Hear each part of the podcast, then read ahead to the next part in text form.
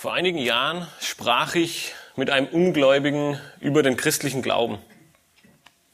Interessiert hörte er zu und immer wieder gab er seine Kommentare oder Ergänzungen zu dem ab, was ich ihm gesagt habe. Und wir haben uns einige Zeit lang unterhalten und immer wieder nickte er, wenn ich ihm Dinge über die Wahrheiten Gottes sagte. Doch am Ende sah er mich an und sagte, vieles klingt sehr interessant und es ist wirklich wichtig, was du mir sagst. Doch das ist nichts für mich. Dieser Glaube, den du mir, den du mir beibringst, dieser Glaube, von dem du mir berichtest, er engt mich zu sehr ein. Er nimmt mir meine ganze Freiheit. Denkst du hin und wieder auch so über deinen Glauben an Jesus Christus?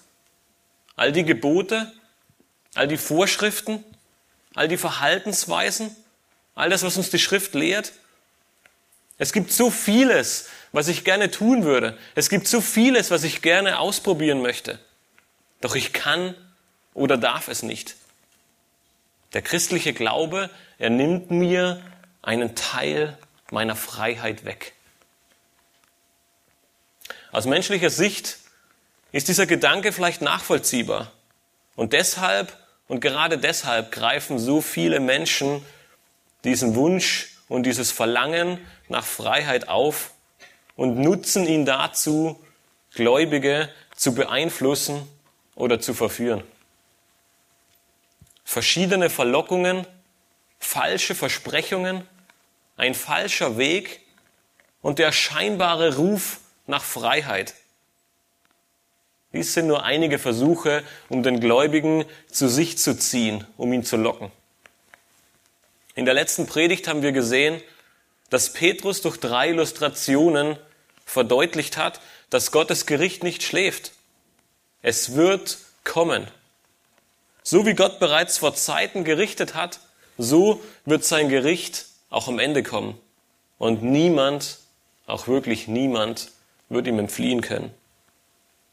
Im heutigen Abschnitt im zweiten Petrusbrief wendet sich Petrus nun dem Warum zu. Warum müssen Menschen gerichtet werden? Und speziell im zweiten Kapitel, warum werden die Irrlehrer gerichtet werden? Er macht deutlich, dass es nicht von ungefähr kommt, warum dieses Gericht für die Irrlehrer bereits längst vorbereitet ist. Ihr Verhalten und die Art und Weise, wie sie sich benehmen, wird dazu führen, dass Gott sie am Ende verurteilt. Und sie werden den Lohn dafür in Form von Gottes Gericht erhalten. Petrus erzeigt uns in unserem heutigen Abschnitt drei Aspekte der Irrlehre auf, die dich warnen sollen. Jene Abscheulichkeiten, die wir heute sehen, sie sollen dich davor bewahren, diesen falschen Lehren zu verfallen und in die Sklaverei der Weltlichkeit dieser Lehren zu geraten. Lasst uns gemeinsam den Abschnitt im zweiten Petrusbrief lesen und wir lesen in Kapitel 2 die Verse 10 bis 16. Petrus, er beginnt ab Vers 10, das gilt besonders für die, welche in unreiner Lust dem Fleisch nachlaufen und die Herrschergewalt verachten. Verwegen und frech wie sie sind, fürchten sie sich nicht, Majestäten zu lästern, wo doch Engel, die an Stärke und Macht größer sind, kein lästerndes Urteil gegen sie bei dem Herrn vorbringen. Diese aber, wie unvernünftige Tiere, von Natur zum Fang und Verderben geboren, lästern über das, was sie nicht verstehen und werden in ihrer Verdorbenheit völlig zugrunde gerichtet werden, indem sie so den Lohn der Ungerechtigkeit empfangen. Sie halten die Schwelgerei bei Tage für ihr Vergnügen. Als Schmutz und Schandflecken tun sie groß mit ihren Betrügereien, wenn sie mit euch zusammen schmausen. Dabei haben sie Augen voller Ehebruch. Sie hören nie auf zu sündigen und locken die unbefestigten Seelen an sich. Sie haben ein Herz, das geübt ist in Habsucht und sind Kinder des Fluchs. Weil sie den richtigen Weg verlassen haben, sind sie in die Irre gegangen und sind dem Weg Biliams, des Sohnes Beors, gefolgt, der den Lohn der Ungerechtigkeit liebte. Aber er bekam eine Zurechtweisung für seinen Frevel. Das stumme Lasttier redete mit Menschenstimme und wehrte der Torheit des Propheten. Nachdem Petrus die vorhergehenden Verse nutzte, um anhand von Gottes Gericht in der Vergangenheit das zukünftige Gericht, das noch aussteht, zu verdeutlichen, geht er in diesem Abschnitt auf die Gründe ein. Und der erste Grund, den wir in Vers 10 und 11 sehen, ist der Hochmut der Irrlehre. Die, erste, die ersten Worte von Vers 10, sie offenbaren die ersten Charakterzüge dieser Irrlehrer, die in die Gemeinde kommen. Und er macht sehr deutlich, dass sie ein Leben führen nach ihren Begierden und in absolutem Hochmut. Vers 10 sagt, dass sie der unreinen Lust des Fleisches nachlaufen und die Geherrschergewalt verachten bzw. Majestäten lästern. Die Verse 4 bis 9, sie haben uns die Gerichte über die Engel, über die alte Welt und über Sodom und Gomorra aufgezeigt. Und am Ende schließt Petrus diesen Abschnitt mit dem Gericht über alle Ungerechten. Nun fährt er in Vers 10 fort und wir hatten diesen Vers bereits in der letzten Predigt angesehen, indem er sagt, dass dieses Gericht für eine besondere Gruppe ganz besonders gilt, nämlich für jene, die den Lüsten des Fleisches nachlaufen und in Hochmut leben. Obwohl Gott seine Gerichte als ein warnendes Beispiel für alle folgenden Generationen dargestellt hat, gehen diese Menschen trotzdem diesen Weg und kümmern sich um nichts anderes als um sich selbst. Und so verstehen wir jene Worte, die Judas in Vers 8 schreibt, noch deutlicher, wenn Judas sagt, trotzdem beflecken auch diese in gleicher Weise mit ihren Träumereien das Fleisch, verachten die Herrschaft und lästern Mächte. Obwohl die Sintflut und Sodom und Gomorra geschehen sind, trotzdem tun sie diese abscheulichen Dinge. Es hat sich nichts geändert. Und wir haben das letzte Woche in hervorragender und trauriger Art und Weise gleichzeitig in der Predigt gesehen, in 1. Mose, dass Sodom überlebt hat. In den Herzen der Menschen lebt Sodom weiter und so sehen wir es hier anhand der Irrlehrer genauso. Es hat sich nichts geändert zu den Zeiten von Noah oder Lot. Sie leben ihr Leben, sie gehen ihren Lüsten nach und sie sind vollkommen darin versklavt. In der letzten Predigt hatte ich bereits erwähnt, dass die Herrschergewalt, die wir hier in Vers 10 finden, auf Gott zurückzuführen ist und diese Wortwurzel ähm, ist genau die gleiche wie in Herr in Vers 1 des zweiten Kapitels. Und in Vers 1 haben wir gesehen, dass sich dieses Wort Herr auf Jesus Christus selbst bezieht. Und so sehen wir auch hier die Verachtung Christi ein zweites Mal in Vers 10.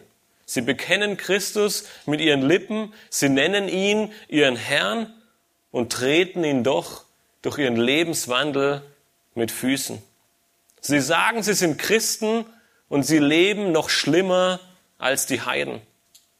Sie verachten Christus, sie leugnen ihn und mit ihrer Unmoral und mit ihrem Hochmut verunehren sie ihn aufs Schlimmste. Seht ihr diesen großen Kontrast zwischen dem zweiten Kapitel und dem ersten Kapitel? So wie Gläubige leben sollten, was wir in Kapitel 1 sehen, und so wie die Irrlehrer, die leben in Kapitel 2, dieser Kontrast, dieser Unterschied, der könnte kaum größer sein. Verwegen und frech werden sie genannt. Man könnte auch sagen trotzig oder dreist, provokativ, starrsinnig oder eigensinnig. Alles Eigenschaften, die nicht in der Liste der Geistesgaben in Galater 5 zu finden sind, oder? Sie haben keinen Respekt. Weder vor Menschen noch vor Geisteswesen. Sie stellen sich über alles und jedem und in ihrem Hochmut sind sie bereits jene, sind sie bereit, jene Wesen zu lästern, die ihnen eigentlich weit überlegen sind. Und so lesen wir am Ende von Vers 10, dass sie nicht einmal davor zurückschrecken, Majestäten zu lästern. Nun, wer oder was sind diese Majestäten? Da Petrus nicht direkt darauf Bezug nimmt, gibt es zwei Möglichkeiten, wer oder was diese Majestäten sind.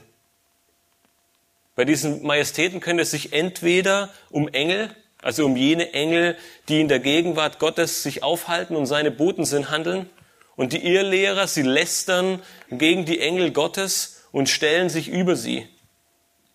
Bei dieser Auslegung würde Vers 11 bedeuten, dass die Engel im Gegenzug, obwohl sie an Stärke und Macht den Irrlehrern weit überlegen sind, kein lästerndes Urteil gegen diese Irrlehrer hervorbringen. Obwohl die Engel die Möglichkeit oder sogar das Recht hätten, diese Irrlehrer vor Gott zu richten, beweisen sie einen heiligen Charakter und bringen kein Urteil vor Gott, sondern sie lassen das Urteil jenem sprechen, der eines Tages das Gericht über sie bringen wird, nämlich Jesus Christus. Die zweite Möglichkeit wäre, dass die Majestäten als gefallene Engel oder Satan selbst dargestellt werden. Die Irrlehrer, sie würden in diesem Fall so weit gehen, dass sie Satan selbst und seine Dämonen, seine Engel lästern. In diesem Fall würde Vers 11 bedeuten, dass obwohl die Engel viel stärker und mächtiger sind als die Irrlehrer, sie doch kein Urteil gegen diese gefallenen Wesen vor Gott hervorbringen. Es ist am Ende wieder Gott selbst, der sie eines Tages richten wird.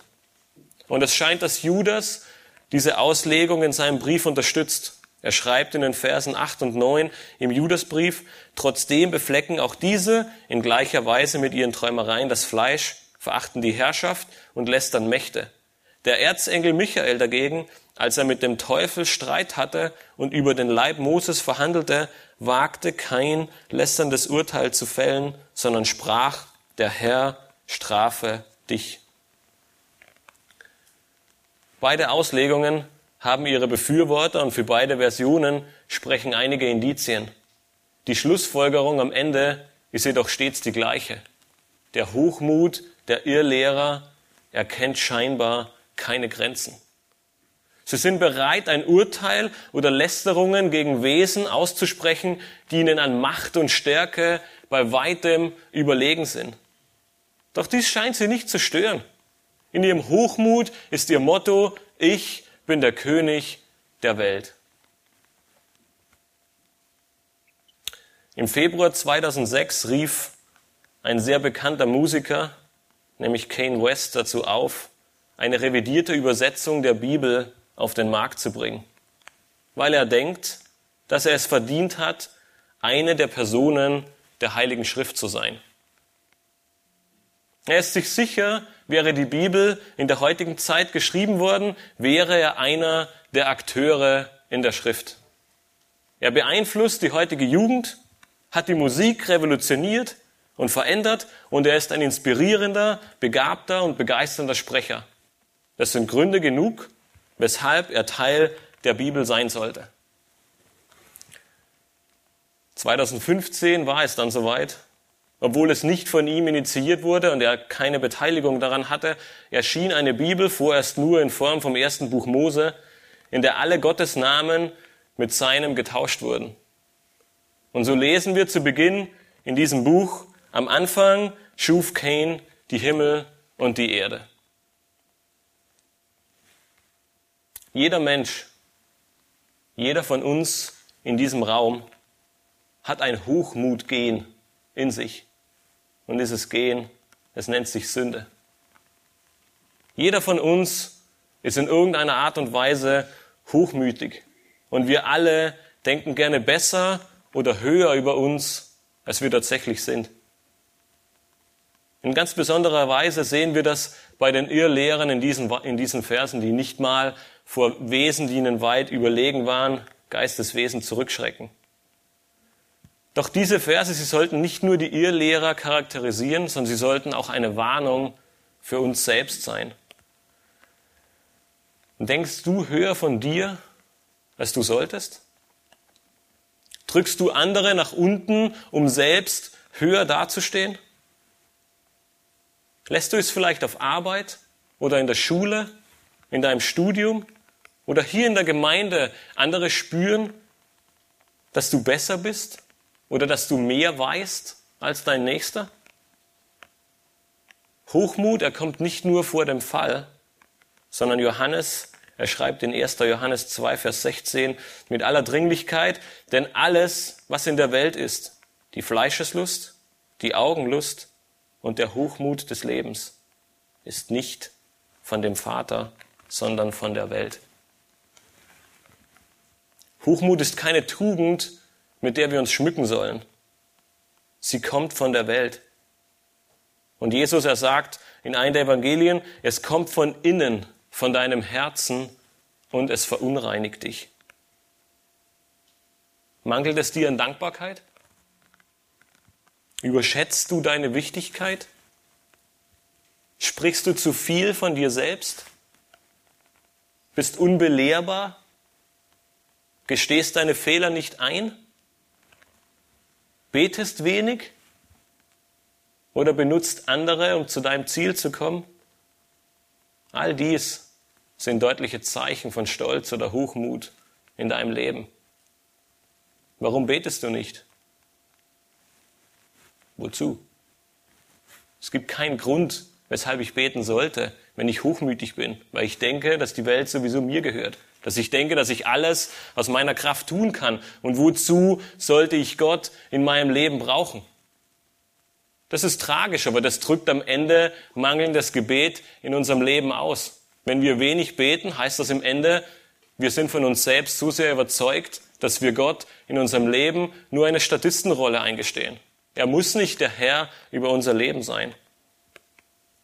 Johannes, er sagt, Hochmut, er kommt von der Welt und du sollst ihn ablegen. Er verunreinigt dich und er kommt nicht von Gott. Doch es ist nicht nur der Hochmut, der die Irrlehrer charakterisiert und aufzeigt, welchen geistlichen Zustand sie haben. Durch ihr sündiges Verhalten kommt ihre völlige Verdorbenheit zum Vorschein. Petrus, er konzentriert sich ab Vers 12 wieder auf die Irrlehrer. Und er stellt einen deutlichen Kontrast dar. Diese aber, so beginnt Vers 12, gerade sprach er noch von den Engeln und von ihrer Demut und nun kehrt er zurück zu diesen. Diese aber, diese nämlich, sie sind nicht demütig, sie achten nicht den anderen höher als sich selbst, sondern Sie sind wie unvernünftige Tiere. Sie sind aufsässig, unverschämt und überheblich und mit Tieren gleichzusetzen. Sie sind von Natur aus zum Fang und Verderben geboren. Sie mischen sich in Dinge ein, die sie gar nichts angehen und gleichen so mehr Tieren als Menschen. Jeder von euch, der Haustiere zu Hause hat, kennt das vielleicht. Vor allem Hunde, sie sind neugierig und sie stecken überall ihre Nase rein. Es gibt nichts, was sie denken, dass sie nichts angeht. Sie sind überall dabei und sie wollen alles genau erforschen. Sie folgen nur ihren Instinkten und ihren Begierden und sie denken nicht rational oder sie machen sich keine Gedanken über mögliche Folgen ihres Handelns. Und genau so ist es bei den Irrlehrern. Genau das ist es, was Petrus sagt. Sie machen sich keine Gedanken darüber, was passieren könnte, wenn ich dies oder jenes tue. Es ist einfach nur ihr Instinkt, ihre Begierden, die sie dazu treibt, Dinge zu tun, die sie eigentlich hätten lassen sollen. Sie denken, sie sind das Maß der Dinge und in Wirklichkeit wird durch ihr Verhalten nur ihre Torheit sichtbar. Wir können in dem Vers sehen, dass Petrus hier die Brücke zu Vers 10 schlägt. Sie lästern Majestäten, die ihnen in jeder Hinsicht überlegen sind. Sie tun so, als ob sie jemand wären und leben in ihrem Hochmut ein Leben weit über ihren Verhältnissen. Doch am Ende sehen wir, dass sie von geistlichen Dingen überhaupt keine Ahnung haben. Vers 12 er zeigt uns auf, dass sie nicht einmal verstehen, was sie lästern, dass sie keine Ahnung haben, was sie eigentlich tun. Am Ende sind ihr Instinkt, ihre Begierden und all die Dinge, die sie tun, ihr daraus resultierendes Verhalten, es führt dazu, dass sie eines Tages ins Verderben laufen werden. Sie werden in ihrer Verdorbenheit völlig zugrunde gerichtet werden. Nun, worin besteht diese Zugrunde-Richtung? Indem sie den Lohn der Ungerechtigkeit empfangen werden. Dieser Lohn der Ungerechtigkeit, er wird kein Lohn, er wird kein Dank sein, es wird keine Freude sein, sondern es wird nur Raub und Verderben mit sich bringen. Sie werden den Lohn ihrer Sünden in Empfang nehmen. Und diesen ultimativen Lohn beschreibt Paulus in Römer 6, Vers 23 folgendermaßen. Und ihr kennt den Vers wahrscheinlich. Denn der Lohn der Sünde ist der Tod, aber die Gnadengabe Gottes ist das ewige Leben in Christus Jesus, unserem Herrn. Diese beiden Welten, sie könnten nicht weiter voneinander entfernt sein. Die Bibel, sie macht manchmal deutlich, wie der Osten vom Westen entfernt ist, lesen wir häufig in der Bibel. Und das ist einfach nur ein Sinnbild dafür, dass das eine vom anderen nicht weiter entfernt sein kann. Und genau das ist eines dieser Bilder, die wir hier in Römer 6, Vers 23 sehen. Die Sünde, sie bringt den Tod, Gottes Gnadengabe, aber das ewige Leben. Sie werden keinen Eingang in das ewige Reich finden und die Strafe ihres Verhaltens, das sie durch Gottes Gerichtsurteil empfangen, es wird am Ende ein Schuldigsein, verurteilt zum ewigen Tod im Feuersee. Genau dies zeigt Petrus deutlich dann im späteren Verlauf des Briefes in Kapitel 3 auf. Das Gericht kommt und es endet in der völligen Zerstörung dieser Welt, ja nicht nur dieser Welt, sondern des ganzen Universums, mit all ihren Lüsten, mit all ihren Sünden, mit all den Dingen, die in dieser Welt sind, um am Ende einen neuen Himmel und eine neue Erde zu erschaffen, in der Freude, Gerechtigkeit und keine Sünde mehr vorhanden sein werden. Doch damit nicht genug. Ab Vers 13 wird nun ihr tierisches Verhalten in vollem Ausmaß sichtbar. Und wenn ihr in Vers 13 hineinseht, dann seht ihr, dass sie ihre Schwelgereien bei Tag für ihr Vergnügen hielten. Man könnte diese Art des Feierns auch als Orgie oder Sauferei oder Prasserei bezeichnen. Die Irrlehrer, sie müssen sich wirklich außerordentlich daneben benommen haben. Es scheint so, als würden sie ihrem sündigen Verhalten tatsächlich freien Lauf gelassen haben. Doch ist euch in dem Vers 13 etwas aufgefallen? Petrus, er spricht hier vom Tag. Diese Feiern und Obszönitäten, sie passierten nicht abends oder nachts, wie man es gewöhnt ist, oder wie wir es meistens gewöhnt sind, sondern bei Tag taten sie dies. Selbst im römischen Reich. Und es zählte wahrscheinlich nicht zu den Frömmsten, die die Menschheit gesehen hatte, war ein derartiges Verhalten bei Tag ein Zeichen für eine vollkommene Verdorbenheit. Wer für seine Orgien nicht den Schutz der Nacht suchte, sondern diese bei Tag veranstaltete, dieser Mensch, er war nicht mehr zu retten. Es war einfach ein Zeichen von völliger Verdorbenheit. Die Menschen, sie hatten keinerlei Scham und es war ihnen scheinbar auch egal. Sie brauchten den Schutz der Nacht nicht. Sie genossen ihre scheinbare Freiheit in vollen Zügen.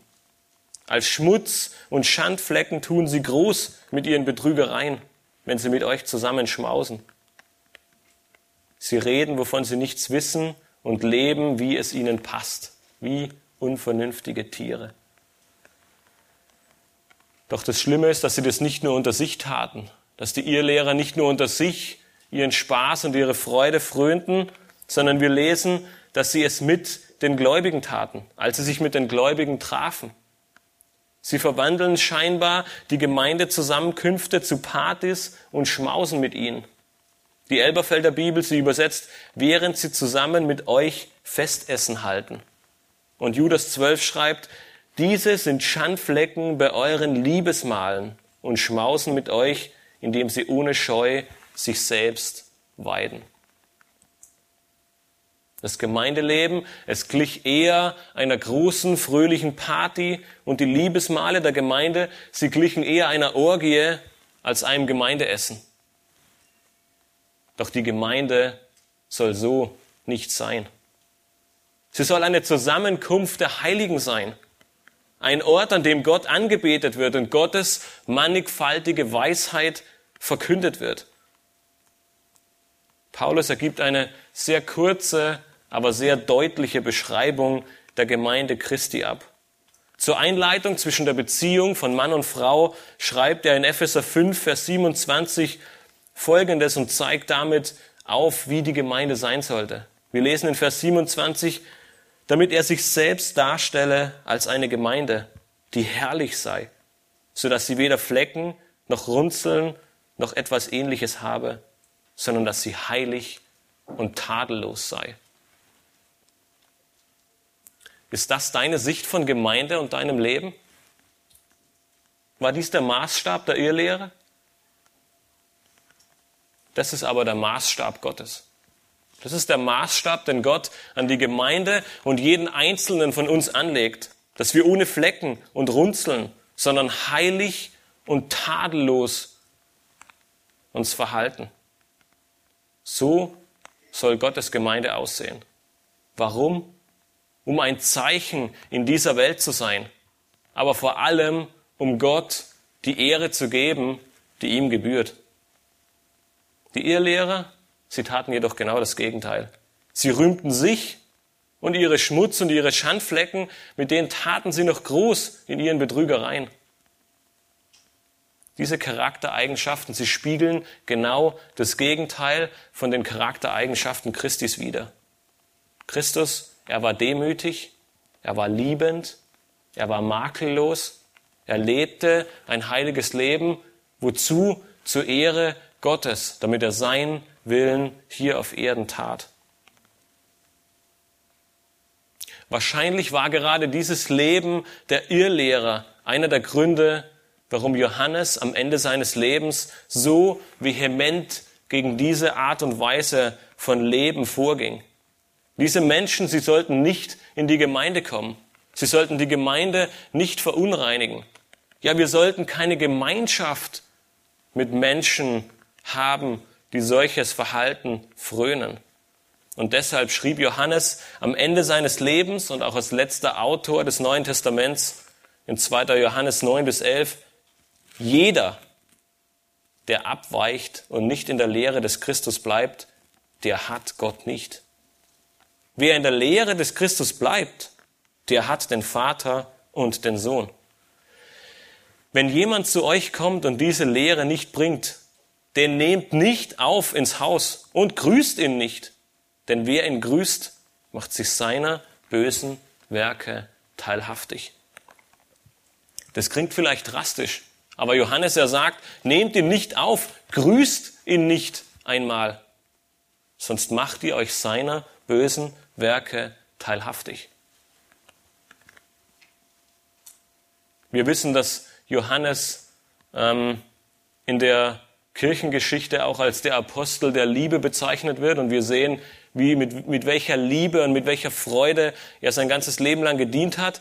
Und ich denke, auch wenn das hier sehr drastisch klingt, macht er trotzdem in aller Liebe und gleichzeitig Klarheit deutlich, wie wir mit diesen Personen umgehen sollen.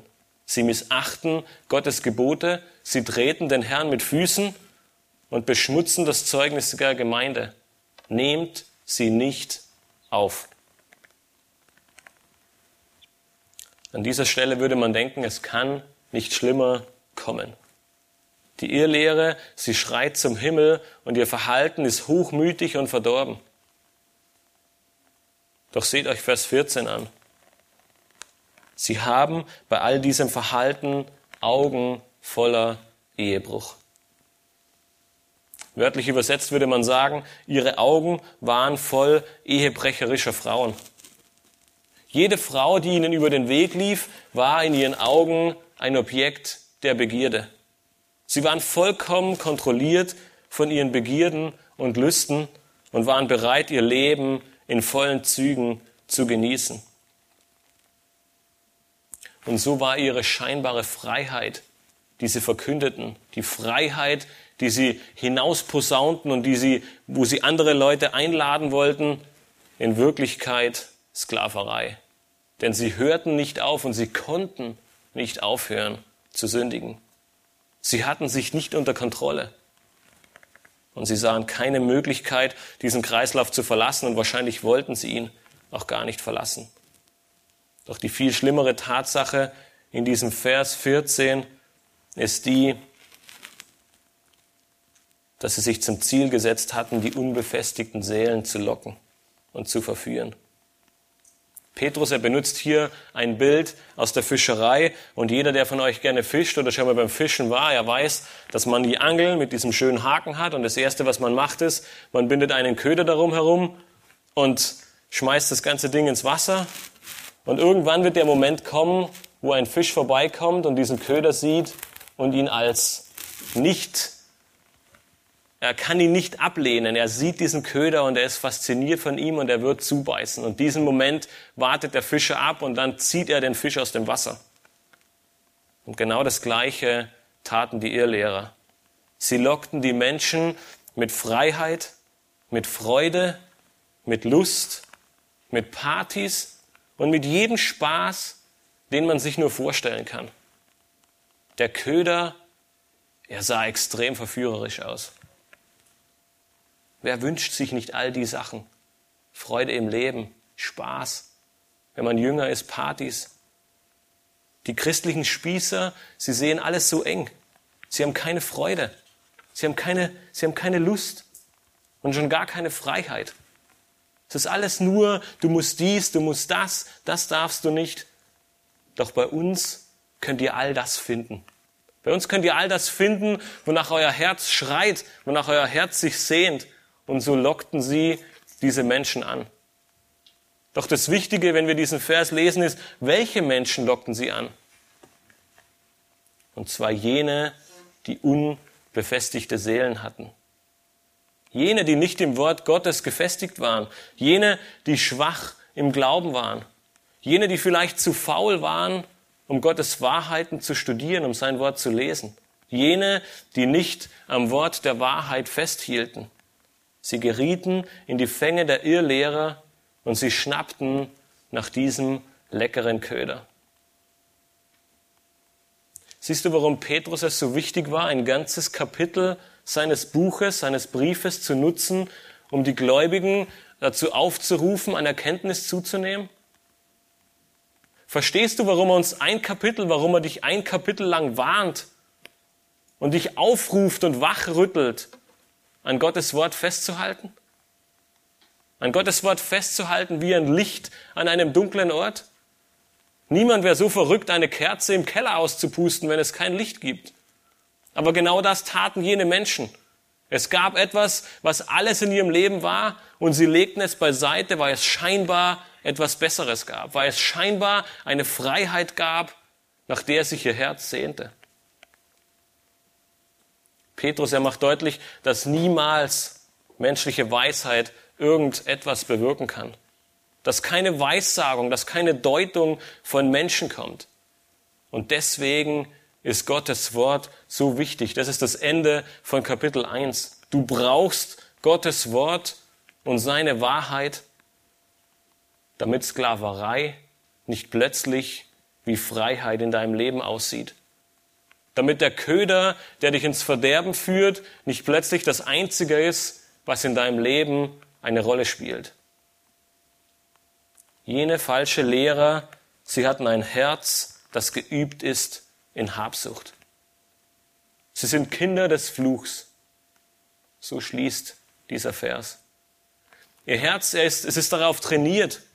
Es ist eine sportliche Redewendung, die Petrus hier benutzt, und es ergibt das Ziel aus, zu trainieren, alles zu erreichen. Ein Sportler, er trainiert stundenlang jeden Tag. Er trainiert seine Muskeln, er will schneller werden, er will besser werden, um erfolgreich zu sein.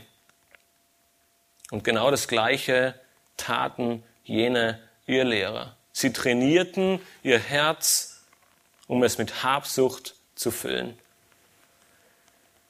Sie waren Meister im Befriedigen ihrer Lüste. Und die Habsucht zwang sie dazu, stets mehr zu wollen. Die Habsucht, sie trieb sie dazu, Tag für Tag zu sagen, es ist nicht genug. Dieses Verhalten und dieses Leben führte dazu, dass Petrus sie am Ende als Kinder des Fluchs bezeichnet. Sünde dominiert ihr Leben und ihr Ziel ist die ewige Verdammnis. Es ist ein wahrer Fluch. Ihre scheinbare Freiheit wird zu einem Fluch, der am Ende zum ewigen Gericht und ins Verderben führt. Sehnst du dich nach Freiheit? Fühlst du dich versklavt oder eingeengt und willst nur noch ausbrechen? Als Gläubige neigen wir häufig dazu, in zwei Schubladen zu denken. Wenn du die eine Schublade öffnest, liegt ein Zettel drin, wo Gesetzlichkeit draufsteht. Und wenn du die zweite Schublade öffnest und du den Zettel öffnest, steht Freiheit drauf. Und die Schrift sagt, beide Schubladen sind falsch. Können wir unserer Errettung durch Werke, durch Gesetzlichkeit irgendetwas hinzufügen oder damit Gott gefallen? Niemals. Allein durch Gnade. Sola gratia. Einer der Eckpfeiler der Reformatoren, wo sie, indem sie deutlich machen wollten, dass nichts und niemand irgendetwas seiner Errettung hinzufügen kann. Es ist Gottes Gnade allein. Gesetzlichkeit ist Sklaverei und macht dich kaputt. Aber sollten wir deshalb die andere Schublade öffnen und sagen, dann ist es ja egal. Wenn Gott gnädig ist, dann können wir tun und lassen, was wir wollen und unsere scheinbare Freiheit genießen. Und die Schrift sagt abermals, niemals. Diese scheinbare Freiheit, sie ist ebenfalls nichts anderes als Sklaverei unter die Sünde. Gottes Wort macht deutlich, dass die Wahrheit genau dazwischen liegt. Dass es eine dritte Schublade gibt und auf diesem Zettel steht Gottes Wort. Und es ist schwierig, diese Balance zu finden. Und wir tendieren häufig dazu, eine dieser beiden Schubladen zu öffnen und uns ihr zu bedienen. Aber am Ende ist es allein Gottes Gnade, die dich errettet und dich gleichzeitig in die Zucht nimmt, um ein Leben in Heiligung zu führen. Du suchst nach wahrer Freiheit? Es ist ganz einfach, sie zu finden. Johannes 8, Vers 31 bis 32 zeigt uns auf, wo wir wahre Freiheit finden, was wahre Freiheit bedeutet. Das ist, sind Worte, die aus Jesu Mund kamen und wir lesen ab Vers 31 in Johannes 8. Da sprach Jesus zu den Juden, die an ihn glaubten, wenn ihr in meinem Wort bleibt, so seid ihr wahrhaftig meine Jünger. Und ihr werdet die Wahrheit erkennen. Und die Wahrheit wird euch frei machen. Wenn du dich eingeengt fühlst, wenn du ausbrechen willst, wenn du wahre Freiheit suchst, dann wirst du sie nicht in dieser Welt finden. Wahre Freiheit kommt ausschließlich und allein durch Gott und sein Wort. Die Wahrheit in Gottes Wort, sie wird dich frei machen. Sie zieht dich weg von Gesetzlichkeit und falscher Freiheit in der Welt und sie führt dich direkt zu Gott, dort, wo wahre Freiheit zu finden ist. Jakobus ernennt Gottes Wort das vollkommene Gesetz der Freiheit.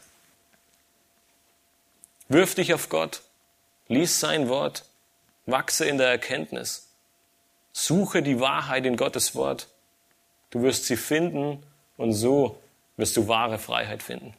Alles andere ist Sklaverei getarnt im Gewand der Freiheit. Es sind der Hochmut und die Verdorbenheit, die jene Irrlehrer auszeichnen. Sie leben ihr weltliches Leben in vollen Zügen und sie verunehren die Gemeinde und Gott selbst.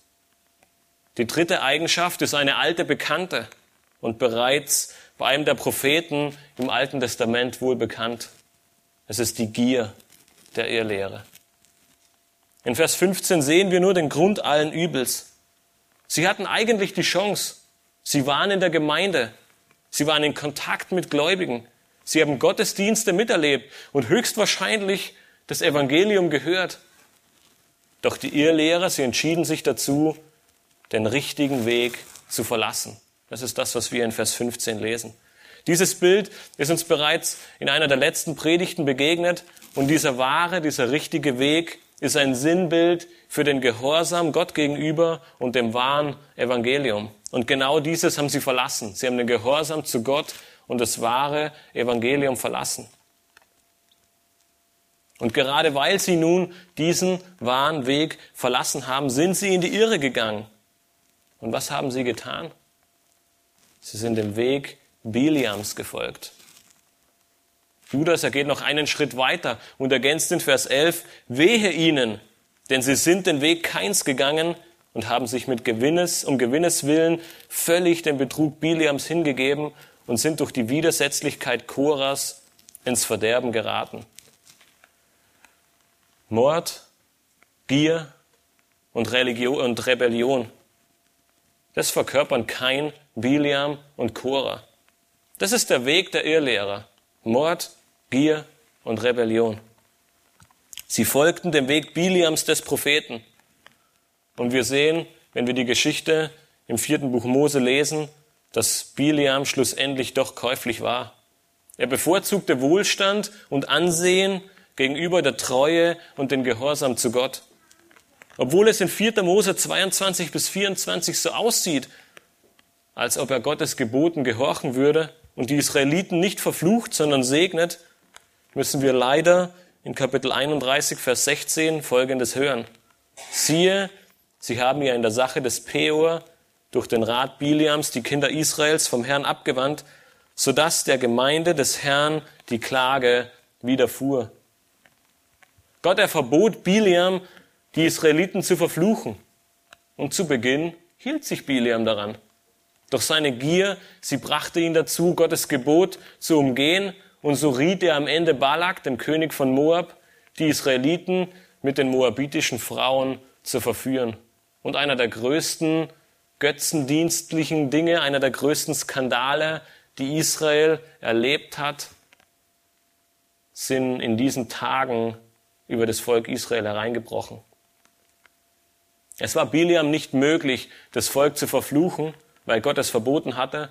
Und so nutzte Biliam einen anderen Weg, um zu seinem Ziel zu kommen und Ansehen und Ehre zu erhalten. Petrus, er macht am Ende von Vers 15 deutlich, warum er das tat. Weil er den Lohn der Ungerechtigkeit liebte. Selbst zu Beginn, noch bevor es überhaupt richtig losging, lenkte er nicht ein. Wir sehen es äh, hier im zweiten Petrusbrief, dass ein Esel ihn zurechtwies. Wann spricht schon ein Esel zu dir und weist dich zurecht und warnt dich davor, Dinge zu tun? Jeder Mensch würde doch denken, jetzt ist irgendetwas falsch in meinem Leben. Ich habe noch nie einen Esel sprechen hören. Aber Biliam, es war ihm scheinbar egal am Ende. Er ließ sich nicht mal durch die Zurechtweisung eines Esels eines Besseren belehren.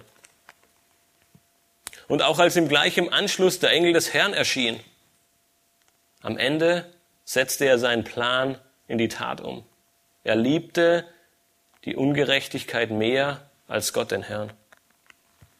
Obwohl er ihn als sein Gott bezeichnete, lehnte er ihn doch ab.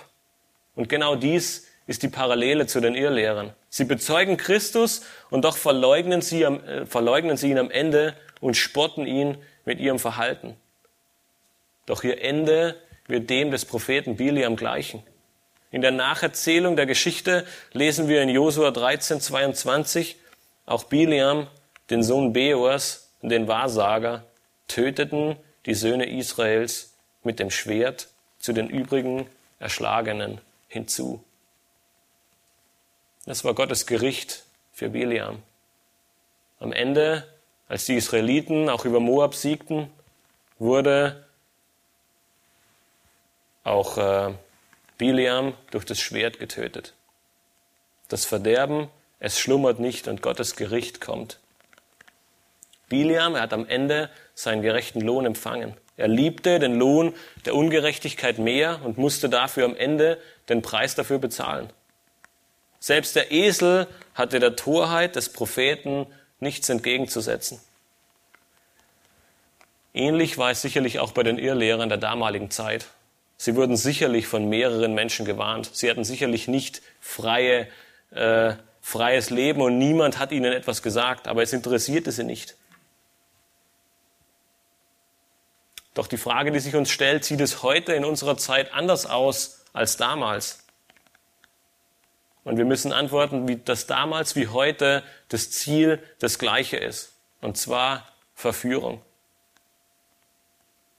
Die Irrlehrer heute, sie wollen Gläubige von ihrem Weg abbringen und in die Irre leiten.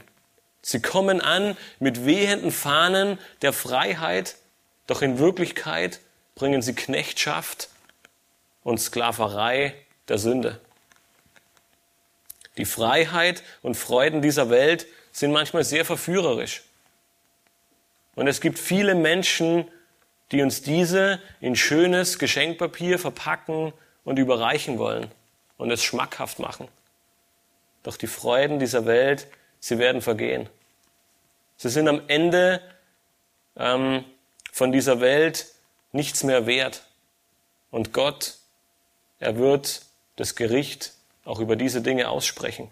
In Gottes Gericht wird alles untergehen. Das ist das Ende des dritten Kapitels. Damit schließt Petrus seinen Brief ab. Am Ende wird alles im Feuer verbrennen. Und deshalb ruft Petrus bewusst in Vers 17 im Kapitel 3 all den Hörern dieses Briefes zu.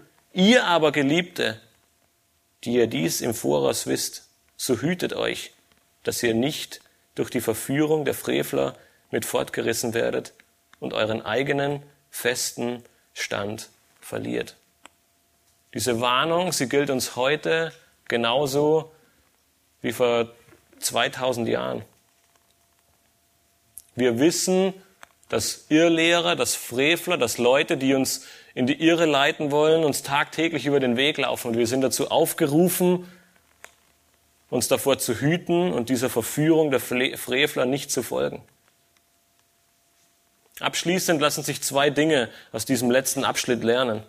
Verlasse niemals den richtigen Weg und nimm Zurechtweisung an. Selbst wenn Gott einen Engel, einen Esel benutzen würde, wie bei Biliam. Wir leben in einer Zeit, in der der christliche Glaube mehr und mehr verwässert und liberalisiert wird. Falsche Freiheit war nicht nur damals ein Phänomen, sondern es ist heute Realität. Doch Freiheit ist viel zu oft nichts anderes als verkleidete Sünde. Und deshalb schreibt Paulus in Römer 6, Vers 16 und 17, wisst ihr nicht, wem ihr euch als Sklaven hingebt, um ihm zu gehorchen, dessen Sklaven seid ihr und müsst ihm gehorchen? Es sei der Sünde zum Tod oder dem Gehorsam zur Gerechtigkeit. Gott aber sei Dank, dass ihr Sklaven der Sünde gewesen nun aber von Herzen gehorsam geworden seid, dem Vorbild der Lehre, das euch überliefert worden ist. Paulus er macht in diesem Abschnitt deutlich, dass es zwei Freiheiten in dieser Welt gibt. Die eine ist die Freiheit zum Tod und die andere die Freiheit zur Gerechtigkeit. Wenn dein Glaubensleben sich wie ein Zwang anfühlt und du keine Freiheit verspürst, dann mach dich von neuem auf in Gottes Wort auf die Suche zu gehen. Gott ist gnädig und barmherzig. Er schenkt wahre Freiheit. Freiheit zur Gerechtigkeit und Freiheit von der Abkehr der Sünde. Eine Freiheit, die dein Leben verändern wird und dich befreit von den Ketten von Zwang und Last. Jesus selbst, der sagt über die schwere Last des Glaubens, die wir auf uns nehmen müssen, wenn wir errettet sind, in Matthäus 11, Vers 30. Denn mein Joch ist sanft und meine Last ist leicht. Das ist wahre Freiheit. Eine Freiheit, die wir nur bei Gott und unserem Erretter Jesus Christus finden werden. Lasst uns aufstehen und beten.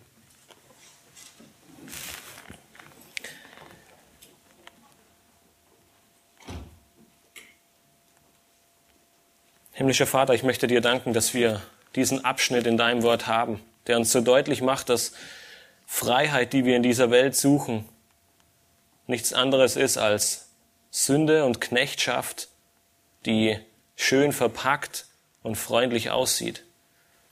Herr, wir danken dir, dass wir so einen deutlichen Aufruf haben, dass wir wahre Freiheit in deinem Wort finden, dass dein Wort die Wahrheit ist und die Wahrheit uns frei macht. Wir danken dir, dass wir nichts hinzutun müssen, weil wir wissen, dass wir es nicht können. Wir danken dir, Herr, dass es ausschließlich und allein deine Gnade ist, die uns errettet, dass es deine Gnade ist, die uns von der Sünde befreit und dass es deine Gnade ist, die es uns ermöglicht, ein Leben zu deiner Ehre zu führen. Ich möchte dir auch danken, dass auch wenn es manchmal schwer erscheint, auch wenn es manchmal große Steine in unserem Glaubensleben gibt, dass wir am Ende lesen dürfen und uns da völlig gewiss sein dürfen, dass dein Joch sanft und deine Last leicht ist. Herr, du weißt, wie schwach wir sind, du weißt, wie bedürftig wir sind und so ist es wieder einmal mehr deine Gnade, die es ermöglicht hat und die es immer noch möglich macht, dass wir deine Last tragen können, weil sie leicht und sanft ist. Hab Dank für deine Güte und deine Gnade, Herr. Amen.